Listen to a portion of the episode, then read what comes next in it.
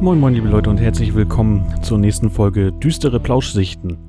Dieses Mal, wie fast nie, ohne den guten alten Lazy Luke. Der ist leider verhindert, beziehungsweise um auf Nummer sicher zu gehen, dass es noch klappt, überhaupt eine Aufnahme zu machen, mache ich jetzt hier ausnahmsweise mal eine Folge alleine. So ist zumindest sichergestellt, dass es überhaupt eine Folge geben wird rechtzeitig. Wir versuchen ja immer den Veröffentlichungstermin möglichst einzuhalten ich habe das Gefühl, das bringt irgendwie, äh, ja, ich weiß nicht, ob es an Algorithmen oder am tatsächlichen menschlichen Nutzungsverhalten liegt, aber auf die eine oder andere Weise werden Regel, wird Regelmäßigkeit doch scheinbar durch vermehrten Konsum der Inhalte belohnt. Da ist auch gleich wieder das erste Stichwort Konsum der Inhalte. Freuen wir uns natürlich, freue ich mich, wenn ihr das tut. Noch mehr freue ich mich aber, wenn ihr, falls ihr zu denjenigen gehört, die selbst mal irgendetwas Merkwürdiges erlebt haben, sei es eine UFO-Sichtung, Geister, Kryptide, was auch immer, Telepathie, was auch immer man da so erleben kann, offensichtlich in dieser schönen großen Welt. Meldet euch gerne mal, wenn ihr Lust habt, darüber ein bisschen zu berichten. Wie schon öfter gesagt, muss das nicht heißen, dass ich euch hier dazu versuche zu verdonnern, euch mit mir in einer Sendung direkt zu unterhalten. Ich freue mich auch, wenn ich es einfach nur für mich habe, für mich ähm, kennenlerne sozusagen. Und falls ihr dann doch drauf habt, das auch in die Öffentlichkeit zu tragen, finden wir auch da einen Weg. Gerne natürlich auch einfach als Interview. Gleichzeitig nochmal kurz der Hinweis an alle, die nicht per YouTube zuhören. Auf dem YouTube-Kanal exklusiv sozusagen gibt es noch ein kleines Zusatzformat seit, ich glaube, jetzt zwei oder drei Monaten, namens Merkwürdige historische Nachrichten. Dort bringe ich immer in der Woche, in der es keine DP-Folge gibt, einen historischen Zeitungsartikel mit irgendwelchen Merkwürdigkeiten in sich mit und äh, bespreche darüber ein bisschen. Habe jetzt zuletzt oder äh, zuvor letzt auch mal eine Sage gemacht, das gibt es auch ab und an. Ja, also wer Lust hat, ein bisschen in die Merkwürdigkeiten aus hauptsächlich dem 19., aber auch 18., zum Teil 17. Und ich möchte auch demnächst mal endlich wieder äh, ins 20. Jahrhundert gehen, beziehungsweise überhaupt mal mit diesem Format ins 20. Jahrhundert zu gehen.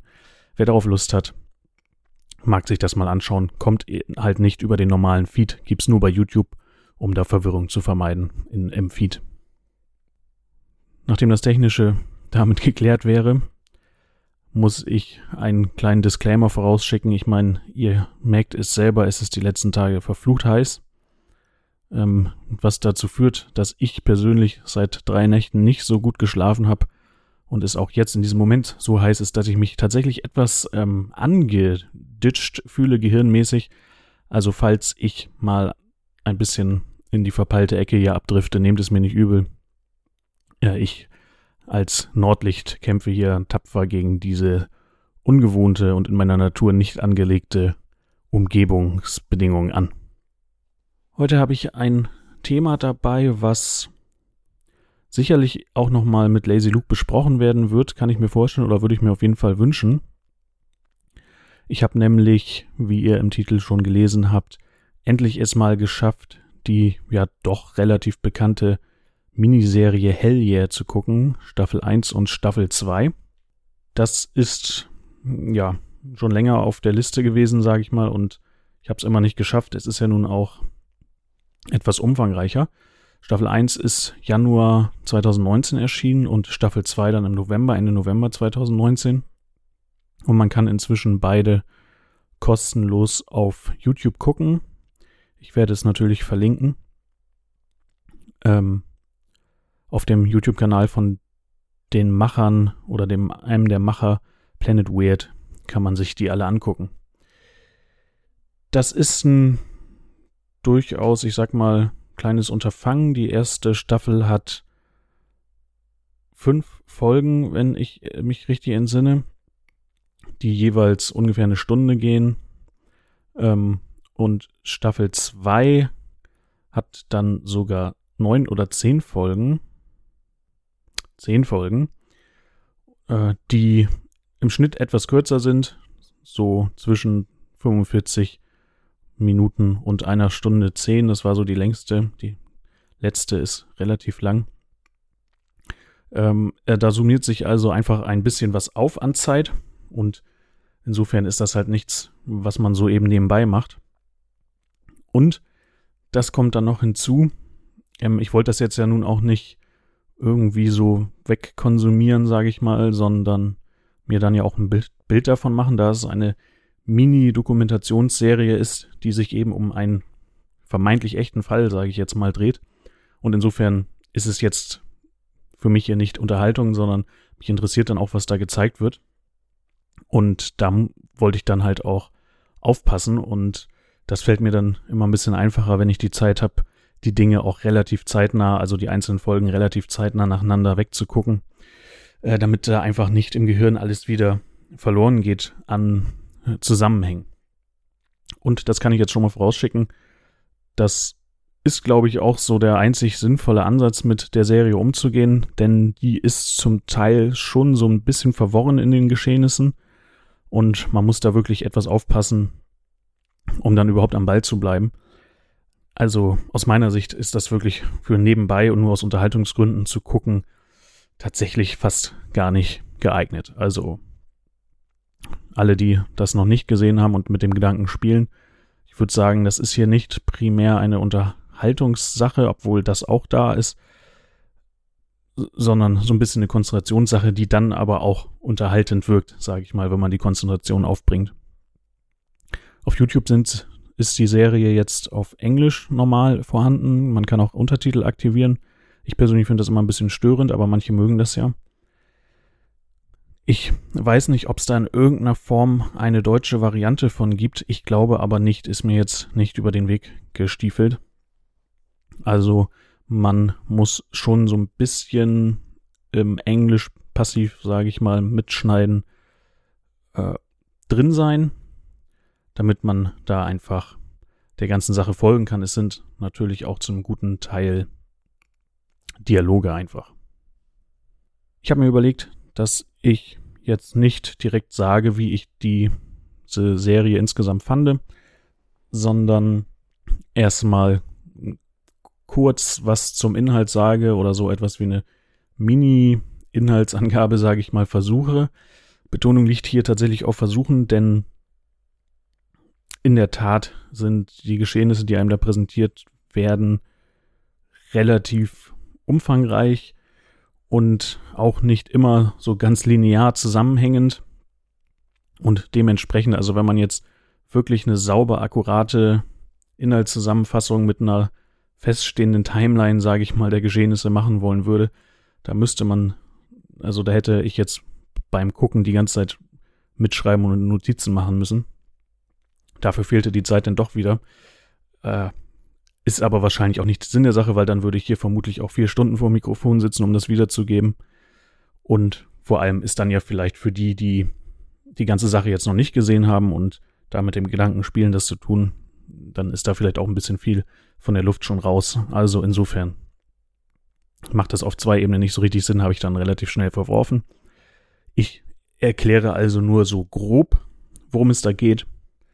Und dann zum Schluss werde ich natürlich auch meine, mein Fazit, zeige ich mal, dazu geben, wie mir das Ganze gefallen hat, was ich gut fand, was ich nicht so gut fand. Gibt aus beiden Kategorien was, das kann ich schon mal verraten. Und ja, dann wäre das erstmal gegessen und dann ist natürlich äh, interessant, was ihr von der Serie haltet, ob wie ihr die fandet, die dies schon gesehen haben. Was vielleicht noch an weiterführenden Sachen zu empfehlen ist, denn das Ganze hat so ein bisschen Wellen schon gemacht, sage ich mal, in den Kreisen, die sich mit entsprechenden Themen beschäftigen. Und ich glaube, da gibt es auch relativ viel Follow-up, sage ich mal, aus äh, anderen Personenkreisen inzwischen. Da habe ich jetzt keinen vollständigen Überblick. Äh, von daher bin ich da über eure Meinung und eure Tipps vielleicht, wenn ihr da irgendwas interessant findet, auch durchaus gespannt und interessiert dran. Ja, und dann muss ich mir noch sozusagen ganz zum Schluss überlegen, wie ich Lazy Luke dazu bekomme, das zu gucken. Mm, der hat ja auch immer wenig Zeit und es ist tatsächlich ja zeitintensiv in diesem Fall. Aber ich würde mich gerne mit ihm drüber unterhalten. Also Luke, falls du hier gerade jetzt zuhörst und dir die Folge auch noch anhörst, ähm, ich würde mich gerne mit dir darüber unterhalten, weil das Thema Synchronizität eine große Rolle spielen wird, wie wir gleich sehen oder hören werden. Und das ist ja was, was Lazy Luke auch ganz spannend findet. Und insofern kann ich mir schon vorstellen, dass das eine Serie wäre, die ihm auch gefallen kann, auch wenn er da sicherlich die dann vielleicht, die vielleicht aus anderen Gründen mögen würde als ich. Aber äh, zumindest so dieser Synchronizitätsfaktor wäre auf jeden Fall spannend, sich drüber zu unterhalten. Also Lazy Luke, wenn du zuhörst, äh, guck die ruhig nochmal. Ich werde dich natürlich auch ein bisschen wie gewohnt nerven und dazu versuchen zu animieren. Ja. Hell yeah. Ähm, der Name ist vielleicht erstmal verwirrt einen so ein bisschen. Das ist ein Ortsname von einem kleinen ehemaligen Bergwerksdorf in Kentucky, im Osten Kentuckys, in der Nähe der Grenze zu West Virginia. Warum erwähne ich das? Weil West Virginia derjenige Staat ist, in dem Point Pleasant liegt und Point Pleasant diejenige Stadt ist, ja, in der mit dem Silver Bridge, äh, der Silver Bridge Katastrophe in den 60ern sozusagen Aufsehen erregt hat und in diesem Kontext ja auch der berühmt-berüchtigte Mottenmann und all die ganzen, äh, also Mothman und all die ganzen drumherum Geschehnisse angeblich passiert sind. Berühmt natürlich vor allem durch Mothman Prophecies, dem Buch von John Keel, haben wir hier schon eine Milliarde Mal, glaube ich, erwähnt. Äh, ist auch verfilmt worden mit äh, Richard Gere, wenn ich es richtig im Kopf habe. Also, das wird noch etwas eine Rolle spielen. Das jetzt nur schon mal in Klammern, dass da eine gewisse geografische Nähe ist, wobei ich müsste jetzt mal die Kilometer ausgezählt, habe ich jetzt nicht. Ähm, nur die Staaten in den USA sind ja doch recht groß, also nur weil es da in der Nähe zu West Virginia liegt, heißt das natürlich noch nicht, dass es nur fünf Minuten sind. Wird schon ein bisschen mehr sein. Aber es ist die geografische Nähe und eben, äh, was auch noch wichtig werden wird, die Appalachen, die sich dort entlangziehen, sozusagen durch beide Staaten und die eventuell eine Bedeutung haben. Ähm, ja, ich merke jetzt schon, es, es, es kommen hier schon wieder zu viele Fäden, sage ich mal, durch, die gleich noch wichtig werden. Ich lege jetzt einfach mal los, bevor ich mich da komplett verhedder. Also, was ist überhaupt passiert? Am 22. April 2012 hat ein, ja, zu dem Zeitpunkt wohl mehr oder weniger ausschließlich Ghost Hunter mäßig aufgestellter in Anführungsstrichen Forscher Greg Newkirk aus Kanada eine E-Mail bekommen von einem Dr. David M. Christie. Dieser Dr. David M. Christie hat behauptet, äh, seit kurzem in Hellier bzw. kurz außerhalb des Ortes zu leben, in einem Haus mit seiner Familie. Und dort haben sich dann ihm zufolge angeblich diverse Merkwürdigkeiten ja eingeschlichen, sage ich mal. Er berichtet letzten Endes von Goblin-artigen kleinen Wesen, die sie da quasi auf ihrem Grundstück terrorisieren. Ein Hund verschwindet. Äh, ich erinnere zurück an unsere Folge über die Ohio Farm vor zwei oder drei Folgen. Klingt gar nicht so unähnlich natürlich gibt es irgendwie immer wieder scheinbar, dass Menschen sowas erleben, die auf bestimmten Häusern, Grundstücken leben. Er bringt das in Verbindung mit einem alten Minenschacht oder einem alten Bergwerksschacht, was auf oder in der Nähe seines Grundstücks, bin ich mir jetzt gerade nicht mehr ganz sicher, äh, liegt. Damit bringt er das in Verbindung. Da kommen die wohl seiner Meinung nach her und sie hinterlassen merkwürdige dreifüßige oder ja dreizähige Abdrücke im Boden, im Schlamm, die so ein bisschen aussehen wie, ja, vielleicht am ehesten, also was immer wieder fällt, ist so ein bisschen der Vergleich mit Truthahn, Turkey, also Abdrücken und dann aber gleichzeitig der Hinweis, dass es dann doch nicht so ganz hinkommt. Also so Abdrücken, die so ein bisschen vogelartig aussehen, sage ich jetzt einfach mal, also ein bisschen Vogelstrauß-mäßig. Auch das witzig natürlich. Drei dreizähige Abdrücke gab es auch in unserem Ohio-Fall, angeblich. Ähm, naja. Und es gibt noch mehr Beispiele dafür. Die beiden sind jetzt nicht die einzigen. Der gute Christie hat dann auch auf Nachfrage von Newkirk Fotos oder mindestens ein Foto von so einem Clown-Abdruck mitgeschickt. Also das sieht man dann auch tatsächlich. Das bleibt an der Stelle dann nicht nur eine Story. Ja, was soll ich da, kann ich jetzt, denke ich mal, so viel nicht zu sagen. Muss sich jeder selbst ein Bild von machen. Sind halt Abdrücke, sieht für mich als Laie auf den ersten Blick nicht künstlich aus, aber gut, das muss nichts bedeuten. Also sieht auf jeden Fall so aus, wenn gefälscht, dann mit halbwegs geschickt. Was noch interessant ist an dieser E-Mail oder diesem E-Mail-Kontakt von Christy, die, das geht dann so ein bisschen hin und her. Ähm, und er verstummt dann aber. Was noch interessant ist, in dieser E-Mail sagt Christy, dass er auf diese Geist, diesen Geisterjäger gekommen ist durch einen, durch eine dritte Person mit dem Namen Terry Rist oder Rist. Es wird verschieden ausgesprochen äh, im Verlaufe der Sendung. Und das ist ein Name, der dann unserem Herrn Newkirk nicht bekannt ist. Das weckt also Verwunderung, denn ein angeblicher gemeinsamer Bekannter da ne, müsste ihm dann ja bekannt sein. Das ist also erstmal der Startpunkt der ganzen Geschichte, würde ich sagen.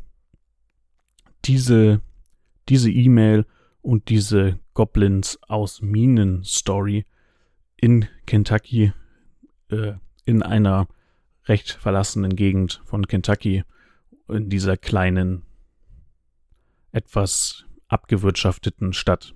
Ja, also mit dem Bergbau ist es dann nicht mehr so weit her zu der Zeit. Und entsprechend ist die Stadt da schon so ein bisschen heruntergewirtschaftet. Macht jedenfalls den Eindruck. Der, der, Eindruck wird auch von der Dokumentation aktiv vermittelt. Die Neugier ist also geweckt und dem Rätsel soll nachgegangen werden. Das Ganze wird dann auch noch durch mysteriöse, ich glaube zwei oder drei mysteriö mysteriöse weitere E-Mails äh, angefeuert, die dann noch einige Monate, dreiviertel Jahr, glaube ich, ungefähr später kamen, die unterschrieben sind oder kommen von einem angeblichen Terry Rist, also der in der ersten E-Mail schon genannten vollkommen unbekannten Person. Und diese E-Mails von dem Wrist enthalten auf den ersten Blick komplett kryptische Nachrichten eigentlich, mit denen die Crew hm, Newkirk und seine Mitstreiter, zu denen komme ich gleich noch kurz, ähm, erstmal überhaupt nichts anfangen können. Also die lesen sich wirklich wie so, ja, eigentlich nicht mal wie Rätseltexte, sondern wirklich wie, wie Codesprache. Also als müsste man genau wissen, was steht jetzt wofür, um da auch nur ansatzweise einen Sinn draus zu machen. Also es ist nicht ein Rätsel im Sinne von äh, den Rätseln, die äh, Gollum mit Frodo, äh, Quatsch, mit, äh, mit Bilbo gespielt hat. So Fragen oder so, die dann, wo man von alleine mit Nachdenken drauf kommen kann, was das bedeuten soll, sondern es macht mehr so den Eindruck einer Codesprache. Greg Newkirk ist nicht alleine.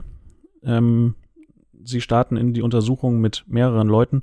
Greg Newkirk, Dana Matthews beziehungsweise Newkirk, ich glaube, also wenn ich das nicht komplett verpeilt habe, dann gehören die beiden zusammen. Ich weiß nicht, ob sie verheiratet sind. Die scheinen aber auf jeden Fall ein Paar zu sein. Also diesen Eindruck habe ich da doch durch die beiden Staffeln irgendwie gewonnen. Würde ich jetzt mal relativ fest von ausgehen. Karl Pfeiffer, Connor Randall und Tyler Strand sind dann noch so die anderen immer wiederkehrenden Namen, die dann mehr oder weniger fest zum Team gehören, sage ich mal. Tyler Strand, vor allem allerdings in der zweiten Staffel, kommt auch in der ersten vor, aber dann so richtig erst in der zweiten. Und ja, das sind alles Namen, ehrlich gesagt, mir waren die vorher nicht bekannt, aber ich bin halt auch in diesem, sagen wir mal, vielleicht kann man sagen, klassischeren Geister-Paranormal-Bereich in den USA nicht so bewandert. Sind alles Leute, die da irgendwie entsprechende Verbindungen, Hintergründe haben, Bekannte von dem Newkirk. Ähm, ja, also die genauen Zusammenhänge werden da in der Serie auch halbwegs erwähnt, aber habe ich jetzt nicht so mitgeschnitten, weil mir das nicht so wichtig war, wer jetzt, ähm, woher die, dieser, diese Freunde sich da jetzt sozusagen kennen. Und dann startet gewissermaßen das Abenteuer.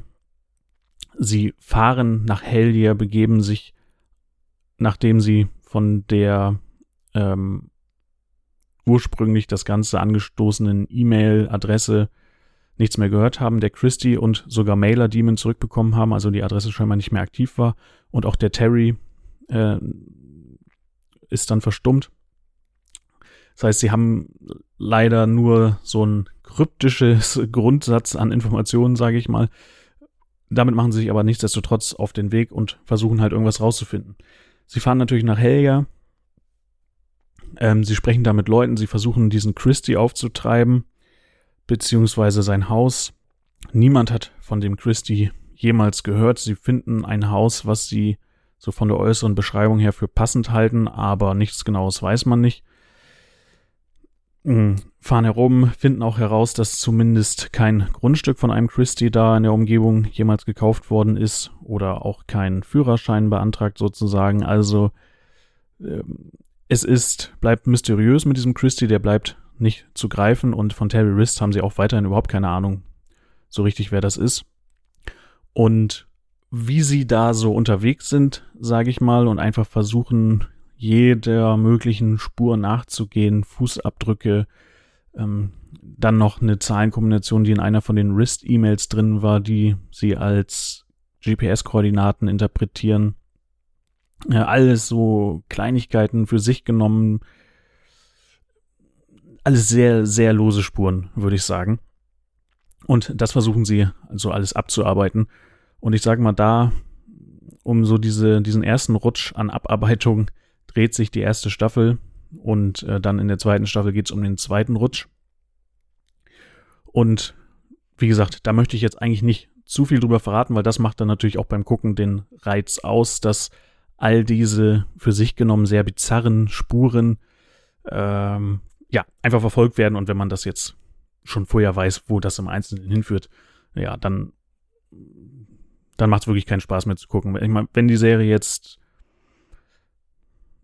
zehn Jahre alt wäre, wäre es wahrscheinlich was anderes, aber sie ist jetzt ja erst ein paar wenige Jahre alt, also ich gehe davon aus, dass ich euch da dem oder der einen oder anderen da womöglich tatsächlich den Guckspaß ein bisschen verderben würde, deswegen lassen wir das jetzt mal beiseite. Ich kann nur so viel sagen, sie, sie kommen voran. Sie versuchen die verschiedensten Sachen, von so klassischen Recherchesachen, wie ich es eben erwähnt habe, mit gucken wir doch mal, ob hier jemand mit dem Namen Grundstück offiziellerweise gekauft hat, bis hin zu versuchter Kontaktaufnahme mit dem oder den, was auch immer, mit dem Phänomen, nenne ich es jetzt einfach mal, per Spiritbox und ähnlichen Verfahren. Also sie schöpfen quasi ein breites Repertoire aus und damit gehe ich jetzt auch schon mal so ein bisschen über in die ich sag mal, meine Meinung Phase.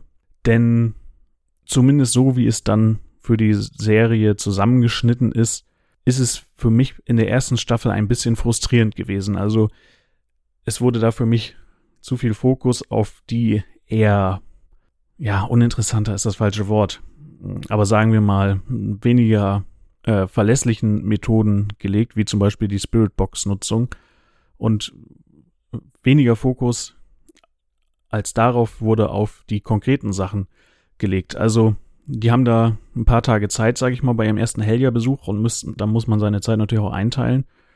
Und dann, zumindest bei mir, kam öfter mal die Verwundung hoch, jetzt spielen sie da irgendwie die ganze Zeit mit irgendwelchen Spirit-Boxen herum und kriegen da natürlich mehr oder weniger kryptische, interessante Sachen bei raus. Äh, statt einfach mal konzentrierter dem nachzugehen, dem Christie aufzutreiben. Also es macht zumindest auf mich den Eindruck, sie fahren da so mehr oder weniger planlos durch die Stadt und fragen halt hier und da mal jemanden nach Christie. Ja, weiß ich nicht. Das, das kam mir irgendwie ein bisschen unmotiviert und planlos vor. Keine Ahnung, ob das jetzt so gewesen ist oder ob das durch den Schnitt, sage ich mal, nachher so der Eindruck entstanden ist, aber das war etwas, was mich so ein bisschen gestört hat. Und ich habe mir überlegt, wenn man wenn ich diese, diesen Faktor mal so zusammenfassen wollte, ganz polemisch, also komplett übertrieben, die, um die Punkte zu markieren, äh, dann könnte man sich jemanden vorstellen, der sozusagen der Oberskeptiker ist und komplett ohne guten Willen auf die Sache guckt, der könnte dann irgendwie so einen Eindruck bekommen wie mh, verwöhnte, verpeilte, auch ein bisschen unfähige Bande von Esoterikern tingelt verpeilt durchs Land und verwirrt sich selbst. Denn da wird viel spekuliert, da werden, also da passieren auch ein paar merkwürdige Sachen, so ist es nicht. Äh, aber da, da wird dann irgendwie für meinen Geschmack ein bisschen viel draus gesponnen oder sich zurechtgelegt. Ähm, statt dessen hätte ich mir sozusagen mehr, mehr Betonung der konkreten Maßnahmen gewünscht. Also statt denen dazu zu gucken, wie sie fünf Minuten drüber spekulieren, was irgendetwas bedeuten könnte oder nicht, was sie da in der Spirit Box gehört haben, ähm, hätte ich mir halt zum Beispiel lieber gewünscht, dass sie vielleicht in einem lokalen Blatt eine Anzeige schalten, um nach Christie zu suchen oder irgendwie solche handfesteren Sachen. Aber gut, ist letzten Endes schwer zu sagen, wie da die Gewichtung in der Realität gewesen ist. Ich meine, am Ende des Tages müssen sie aus diesem ganzen Material, was sie da vor Ort produzieren, irgendwie eine Sendung auch zusammenschnibbeln, die da, da müssen dann natürlich einfach gewisse Bedingungen erfüllt sein, damit das funktioniert. Und ähm, vielleicht sind dann die etwas mondäneren Sachen auch einfach vor diesem Hintergrund, dass man am Ende des Tages eben auch nebenbei noch eine spannende Sendung produzieren muss, etwas in den Hintergrund gerückt. Kann ich mir vorstellen, weiß ich nicht. Das jedenfalls hat mich so ein bisschen gestört. Über diese Spirit Box Geschichte möchte ich noch ganz kurz, habe ich mir überlegt, gesondert sprechen. So wie ich das verstanden habe, ich kannte Spirit Box bisher immer nur als Namen. Ich habe mich damit nie beschäftigt. Man hört es und hier und da mal in irgendwelchen Podcasts zum Beispiel. Äh, deswegen war mir das jetzt so im Detail hier neu. Das scheint ein Gerät zu sein, was durch die Radiosender skippt, sozusagen zufällig und immer nur ganz kurz irgendwo äh, verweilt. Und dadurch hat die Person, die dem dann zuhört, hört immer halt nur so Fetzen aus irgendeinem Radioprogramm halt. Töne, Wörter, was auch immer, halt zufällige Fetzen. Die hat Kopfhörer auf, zumindest so wie sie das da praktiziert haben, hört von der Außenwelt nichts und die anderen Teammitglieder haben dann sozusagen an das Phänomen ihre Fragen gerichtet und die Person mit diesem Gerät hat dann immer nur das, was sie gerade auf ihrem Ohr gehört hat, rausposaunt. Und so soll sich dann da sozusagen ein Dialog entwickeln. Was sie da zeigen, da sind auch, sage ich mal, zum Teil ganz interessante Dialogabschnitte dabei. Das wird dann aber irgendwie, finde ich, so ein bisschen so präsentiert, als hätte man da jetzt mehr oder weniger eindeutig mit dem Phänomen sich unterhalten. Naja, ganz so krass wird es nicht präsentiert, aber irgendwie so ein bisschen in die Richtung geht's schon. Äh, und gleichzeitig muss man sich überlegen, naja, die haben da irgendwie eine 48-minütige Sitzung gemacht und davon sehen wir jetzt hier gerade, keine Ahnung, Ausschnitte von drei Minuten, wo es so klingt, als hätte sich dann Dialog entwickelt. Das heißt für mich im Umkehrschluss, eigentlich muss die größte Zeit nebenbei wahrscheinlich nicht viel Sinnvolles zustande gekommen sein, würde ich jetzt mal vermuten. Also, worauf ich nur hinaus möchte, da ist halt durch Nachbearbeitung, sag ich mal, und durch Auswahl, was man zeigt und was man nicht zeigt, kann man da eben auch leichten Eindruck erwecken, der vielleicht etwas verzerrend ist. Will ich jetzt nicht unterstellen, man kann ja auch auf der anderen Seite sagen, naja, klar zeigen sie das, was irgendwie inhaltlich interessant ist. Auch das natürlich sehe ich ein. Es bleibt halt dann nur beim Gucken so ein bisschen, also zumindest bei mir, so ein bisschen unbefriedigtes Gefühl, sag ich mal, zurück. Trotzdem, ich will das jetzt hier gar nicht so schlecht machen. Ähm, die Kritikpunkte, die ich habe, sind, sage ich mal, eher kleinerer Natur. Im Großen und Ganzen will ich schon sagen, ich habe das ziemlich nacheinander weggeguckt und es hat sich nicht nach Arbeit angefühlt. Also das war schon interessant, hat Spaß gemacht. Die erste Staffel fängt, fand ich, stark an. Die erste Folge sehr interessant. Zweite Folge, glaube ich, auch noch. Dann ließ für mich die erste Staffel so ein bisschen nach. Und es häuften sich so die Momente, wo ich äh, das Augendrehen, sage ich mal, bekommen habe, weil ich eben dachte, die ihre Reaktion auf bestimmte Dinge kann ich so nicht nachvollziehen. Sagen wir mal auf bestimmte Zufälle oder so, die werden dann doch zum Teil sehr hysterisch interpretiert, sage ich mal, wo man auch ein bisschen ruhiger drauf schauen könnte. Aber gut, das ist so ein bisschen sicherlich auch Geschmackssache und ist jetzt hier kein massiver Faktor. Dann allerdings kommt Staffel 2. Und für mich würde mich interessieren, ob diejenigen, die es schon gesehen haben, das auch so empfinden. Für mich hebt Staffel 2 die ganze Geschichte nochmal auf ein ganz anderes Level. Also eigentlich kommen erst in Staffel 2 aus meiner Sicht die wirklich interessanten Dinge. Und auch in Staffel 2 kommen aus meiner Sicht die wirklich interessanten Synchronizitäten so richtig raus. Also, ohne zu viel verraten zu wollen, da sind schon so zwei, drei Dinger dabei, wo man oder wo ich gedacht habe, okay, wenn das jetzt wirklich so passiert ist, das ist schon nicht ganz unbemerkenswert, vorsichtig formuliert. Und so habe ich dann auch für Staffel 2 insgesamt sogar nochmal das deutlich bessere Fazit. Es, die ganze Geschichte splittert sich unglaublich nochmal auf in Staffel 2. Verschiedene Richtungen werden eingeschlagen. Und summa summarum führt das Ganze dann in einen Bereich, den man vielleicht vom, am Anfang überhaupt nicht vermutet hätte. Also ich jedenfalls. Und ich möchte nur so viel sagen, es werden nochmal verschiedene Bereiche des Merkwürdigen, sage ich mal, auf eine Art und Weise miteinander verbunden, die doch relativ erstaunlich ist.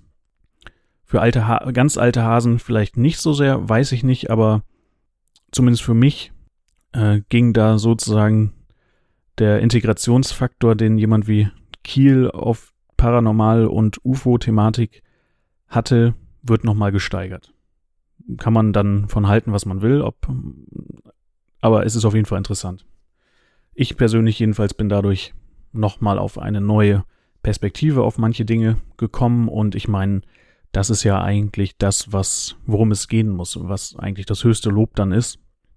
Wenn man auf interessante Weise in neue Perspektiven irgendwie gebracht wird, die einem vorher nicht so nahe lagen, das ist doch eigentlich immer das Schönste, da tun sich dann gleich ganz neue Welten auf oder ganz neue Möglichkeiten auf.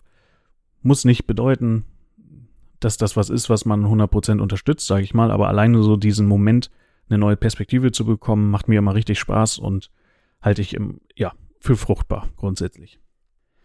Was man auch noch zur zweiten Staffel sagen muss, ist, dass es auch düsterer wird als die erste Staffel.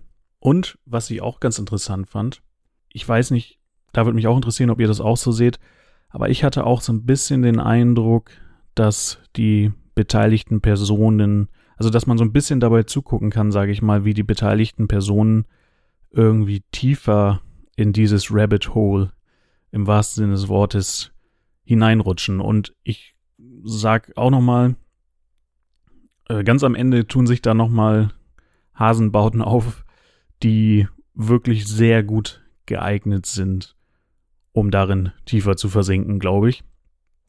Und das sage ich deshalb, es gibt eigentlich ein Buch, was für die ganze Serie eine herausgehobene Rolle spielt. Und dieses Buch heißt Secret Cipher of the Euphonauts. Das ist von einem Alan Greenfield geschrieben worden. Und soweit ich mich erinnere, das erste Mal 94 erschienen. Mit dieser Greenfield, den suchen sie im Laufe der Serie auch nochmal auf und interviewen ihn und deswegen möchte ich dazu jetzt auch noch nicht so viel sagen, weil das da auch einen ganz guten Spannungspunkt, sage ich mal, wegnehmen würde. Nur vielleicht so viel als Teaser. Das Wort Cypher im Titel ist hier, denke ich, der interessante Punkt. Also es geht auch um Codes. Es geht um Codes und es geht um UFO-Phänomene. Ich habe mir das Buch natürlich direkt besorgt und jetzt ungefähr drei Viertel gelesen und ich kann schon mal sagen, das wird auf jeden Fall ein Thema werden im Podcast. Da muss ich Lazy Luke auf jeden Fall drauf festnageln. Also nicht, dass er das Buch liest, aber dass er sich bereit äh, erklärt, darüber zu reden. Äh, das ist ganz spannend. Und es tauchen auch noch andere Bücher auf, die diesen Folklore-Zusammenhang verschiedenster Phänomene, wie wir es ja auch schon zum Beispiel von Jacques Vallée kennen, äh, zum Thema haben oder nee, sagen wir mal so, Folklore, bestimmte Folklore-Aspekte zum Thema haben. Und auch da, glaube ich, da habe ich mir schon was besorgt. Äh, scheint mir interessant genug zu sein auf den ersten Blick, dass da womöglich auch noch was bei rauskommen wird. Also eine DP-Folge, um genau zu sein. Ja. Also ich merke hier gerade, es fällt mir so ein bisschen schwer, ich hoffe, ihr hört das nicht zu sehr oder es stört euch nicht, ähm, drüber nachzudenken, was ich wirklich alles erzählen soll und was nicht. Aber da die, ja, nein, da die Serie doch ganz gut auch von Überraschungseffekt, von Erwartungshaltung vielleicht auch äh, und so weiter lebt, lasse ich das jetzt erstmal beiseite. Ähm, ich sag gar nicht mehr so viel zum Inhalt einfach, sondern komme zum Gesamtfazit vielleicht. Für mich ist die Serie auf jeden Fall guckenswert, wenn man sich für entsprechende Themen interessiert. Wenn man aus ist nach Unterhaltung im ersten Sinne, nach äh, Nebenbei-Unterhaltung meine ich damit, dann wird man nicht glücklich werden, weil dafür muss man zu viel aufpassen und mithören und sich Gedanken machen, um dem Ganzen folgen zu können. Wenn man aber an diesen Themen einfach von der Sache her interessiert ist und dementsprechend mit Konzentration dabei bleibt, dann wird man neben den interessanten Informationen sozusagen auch durch Spannung belohnt. Und zwar in der zweiten Staffel für mich jedenfalls deutlich mehr nochmal als in der ersten. In der ersten vor allem der Anfang stark, dann zum Ende hin etwas abflachend. Allerdings möchte ich trotzdem empfehlen, die erste Staffel zu gucken, weil sonst die zweite Staffel, da wird zwar mit Rückblenden gearbeitet, damit man ja nochmal erinnert wird, worum es jetzt gerade geht, wenn Rückbezüge da sind. Aber ich würde trotzdem sagen, man sollte die erste Staffel geguckt haben, sonst wird es mit der zweiten noch vertrackter, als es ohnehin schon ist, denke ich mir. So, damit haben wir das Fazit gemacht. Ich hoffe, ich habe jetzt einige Leute, die es noch nicht kennen, auch zum Gucken eventuell animiert. Jetzt zum Schluss wollte ich noch kurz zu dem eingangs erwähnten Teilbereich, sage ich mal, der geografischen Lage ein bisschen was sagen. Ich habe darauf hingewiesen, Hellier, dieser Ort selbst, es geht später übrigens auch noch um andere Orte, nicht nur um Hellier, liegt in Kentucky und äh, in den Appalachischen Bergen. Und es gibt da tatsächlich einige Besonderheiten, sage ich mal, so grob in der Region und dann vor allem Kentucky selbst, die ich zumindest erwähnenswert finden würde. Und zwar haben wir einerseits Magnetfeld, Erdmagnetfeld, Anomalien und andererseits unter Kentucky, das war mir übrigens auch gar nicht so pointiert bewusst oder bekannt, das längste zusammenhängende Höhlensystem der Welt, das längste bekannte zusammenhängende Höhlensystem der Welt. Und das ist natürlich ganz spannend, wenn man auch bedenkt, dass bei vielen dieser Berichte, ja, Öffnungen in die Erde, sage ich mal, irgendeine Rolle gerne spielen. Der Christie war davon überzeugt, dass seine Goblins da aus so einer Höhle kommen. Und es gibt diverse andere Beispiele, in denen es genauso ist.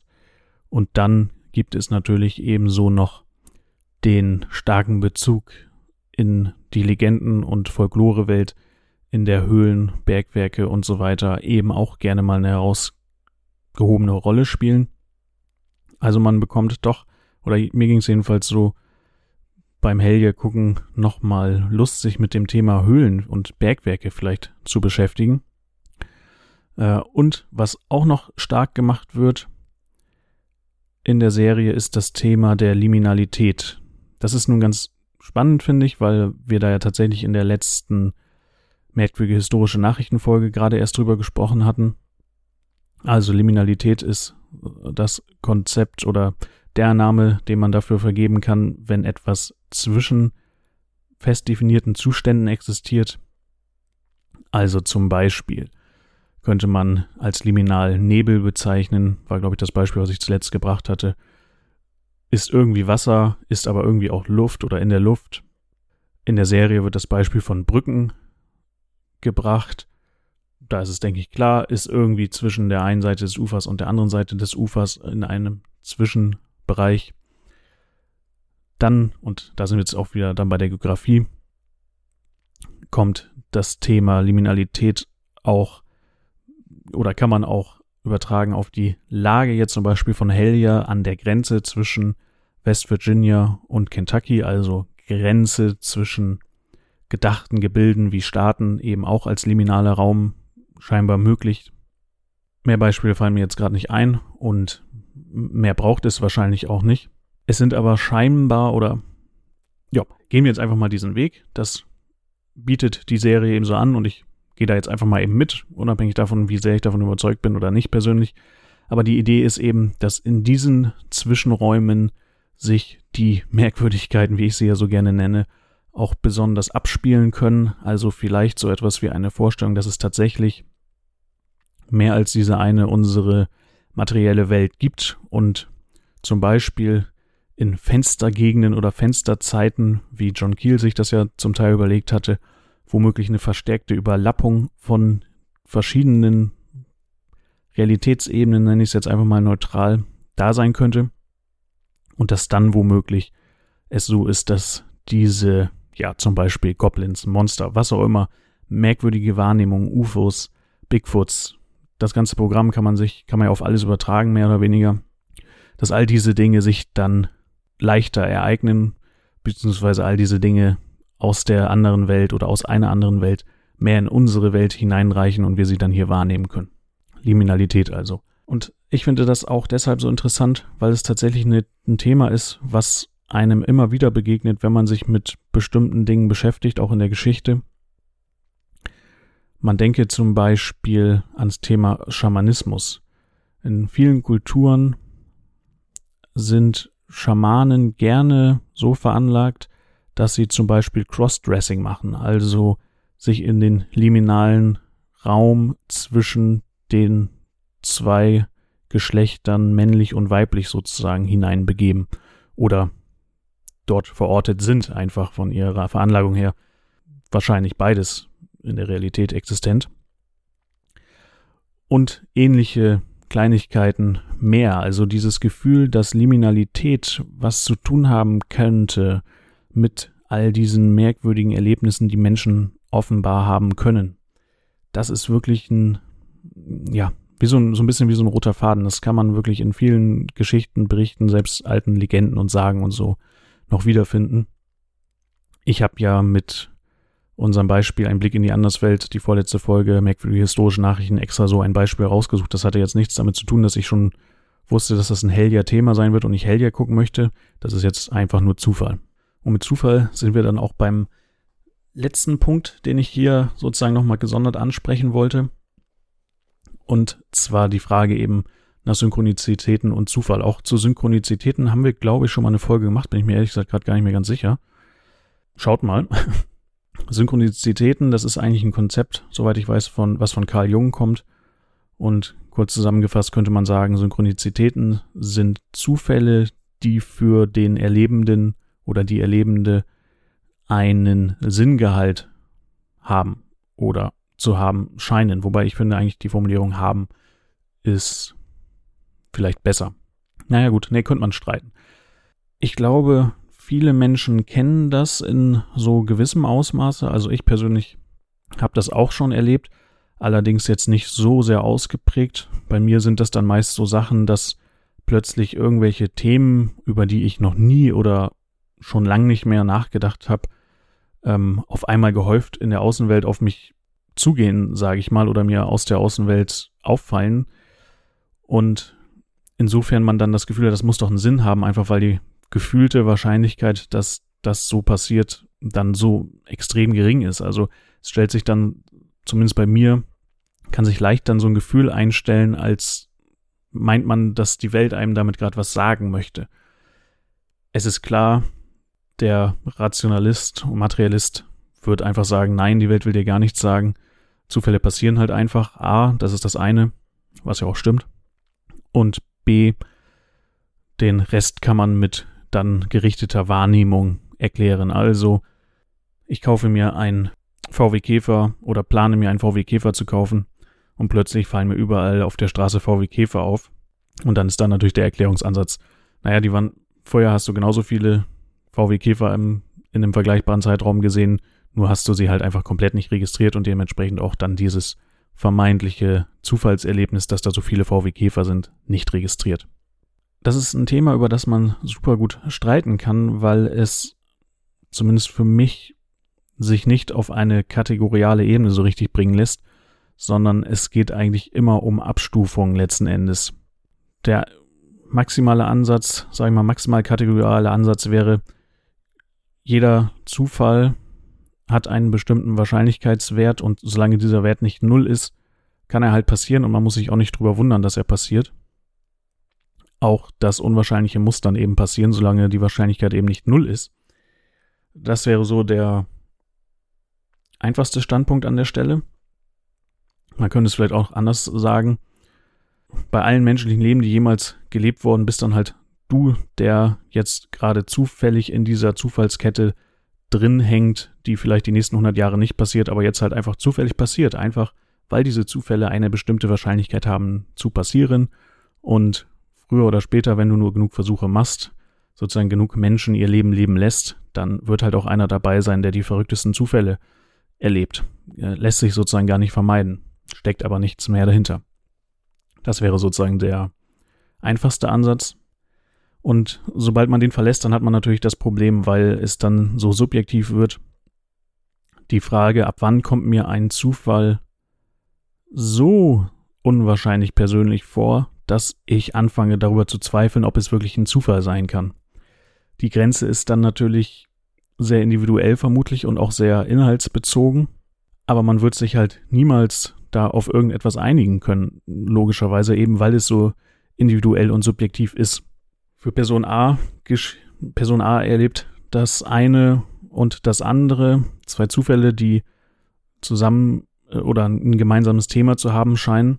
Das kommt ihm aber nicht so super unwahrscheinlich vor und dementsprechend verknüpft er damit dann auch kein Sinngefühl wahrscheinlich, weil es sich einfach in seinem Kopf, in seiner Welt immer noch unter dem Label Zufall ganz einfach bewegen kann, während die nächste Person vielleicht bei gleichen Erlebnissen die schon als deutlich unwahrscheinlicher einfach selber empfindet.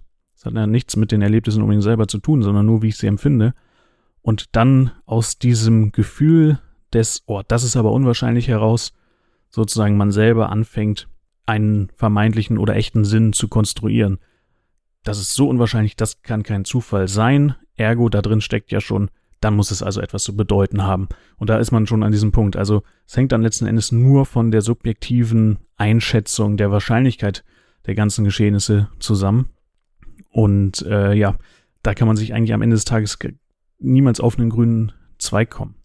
Es gibt natürlich auch dann noch die Vorstellung, dass letzten Endes beide Positionen recht haben. Also dass Zufälle so rein physikalisch betrachtet tatsächlich einfach nur Zufälle sind, aber es gleichzeitig eine Sinnebene gibt, die ebenfalls bespielt wird. Also dann wäre in so einem Szenario so eine Synchronizität einerseits einfach nur bedeutungsloser Zufall, andererseits sozusagen andere Seite der Medaille, gleichzeitig aber auch genauso wahr sozusagen ähm, mit Sinn versehen. Dann muss man aber natürlich irgendwie davon ausgehen, dass Sinnhaftigkeit auch so in irgendeiner Form so etwas wie eine ja, sagen wir mal, eigene Existenz hat und nicht bloß menschliches Konstrukt sozusagen ist. Obwohl, nee, muss man eigentlich nicht davon ausgehen. Ich neige dazu, das dann so zu tun, aber muss man eigentlich nicht. Man kann tatsächlich auch beides natürlich für wahr halten. Ist sogar einfacher, den Zufall für einen Zufall zu halten und gleichzeitig den Sinn anzuerkennen, weil man sagt, ja, Sinn ist halt eh immer von uns konstruiert. Und wenn die Person, die den Zufall erlebt, dann eben für sich dann Sinn konstruiert, dann ist das genauso valide äh, wie in jeder anderen Situation auch. Also insofern kann man auch unter dieser Prämisse eine Gleichzeitigkeit von beidem postulieren. Was ich jetzt aber eben meinte, ist natürlich Sinnhaftigkeit in einem eigen vom Menschen unabhängigen Sinne. naja, okay. Das jedenfalls, das Thema Synchronizitäten spielt bei Helja eine ganz große Rolle. Und darauf wollte ich jetzt eben nur hinaus. Da wird dann wahrscheinlich die Einschätzung eines jeden und einer jeden darüber, wie signifikant Zufälle sind oder auch nicht, stark auseinandergehen. Und das ist eben auch einer der Gründe, warum ich gerne es schaffen würde, Lazy Luke dazu zu bringen, das zu gucken, weil mich interessieren würde, an welchen Stellen wir da wie weit auseinander liegen. Denn es gibt in der Serie durchaus Zufälle, Synchronizitäten, wo ich selber sage, naja, kommt, also da macht ihr jetzt ein bisschen viel draus, aber sie haben es ja scheinbar anders empfunden. Sie, sie in der Situation selbst. Also, ne, da, da wird es schon deutlich. Und da würde mich dann eben als Vergleichspunkt tatsächlich Lazy Luke interessieren, ob wir, ja, wie, wie man das sozusagen abgleichen kann. Ob wir bei manchen Zufällen beide ein gleiches Gefühl haben und sagen, okay, das ist wirklich verrückt. Oder ob Lazy Luke einfach bei allen nur so dieses, ja, ist halt so äh, diese Haltung für sich aufrechterhalten kann. Wie gesagt, ist ja kein Problem. Kann man rein technisch ja. Ja, oder eben irgendwas dazwischen. Also schauen wir mal. Für heute war es vollkommen unrealistisch, ihn dazu zu bringen, aber so auf die lange Bank hoffe ich, dass ich das vielleicht noch schaffe und wir dann nochmal eine Folge mit ihm zusammen zum Thema machen können und vor allem die Synchronizitäten nochmal gesondert in den Blick nehmen. Bis dahin wird dann ja auch noch ein bisschen Zeit vergangen sein, so dass alle Gelegenheit hatten, das vielleicht auch selber zu gucken, so dass man dann auch nicht mehr, ähm, also alle von unseren ZuhörerInnen, die das jetzt noch nicht haben, natürlich, äh, so man dann auch weniger Angst vom Spoilern haben muss. Okay, Leute, ich würde sagen, ich mache damit mal Feierabend. Es ist jetzt natürlich ein bisschen kürzer als gewohnt. Das liegt sicherlich jetzt an der Solo-Situation. Ich hoffe, es hat euch nicht zu sehr gelangweilt, nur mich sabbeln zu hören. Ich selber merke schon, dass das ein bisschen merkwürdig ist für mich. Ähm, naja, wie auch immer. Das ist jetzt ja kein Dauerzustand. Lazy Luke kommt ja wieder. Und insofern hoffe ich, ihr könnt das hier einmal ver verknusen. Und danke trotzdem fürs Zuhören, für alle, die lange, so lange durchgehalten haben. Und sag bis zum nächsten Mal. Ciao.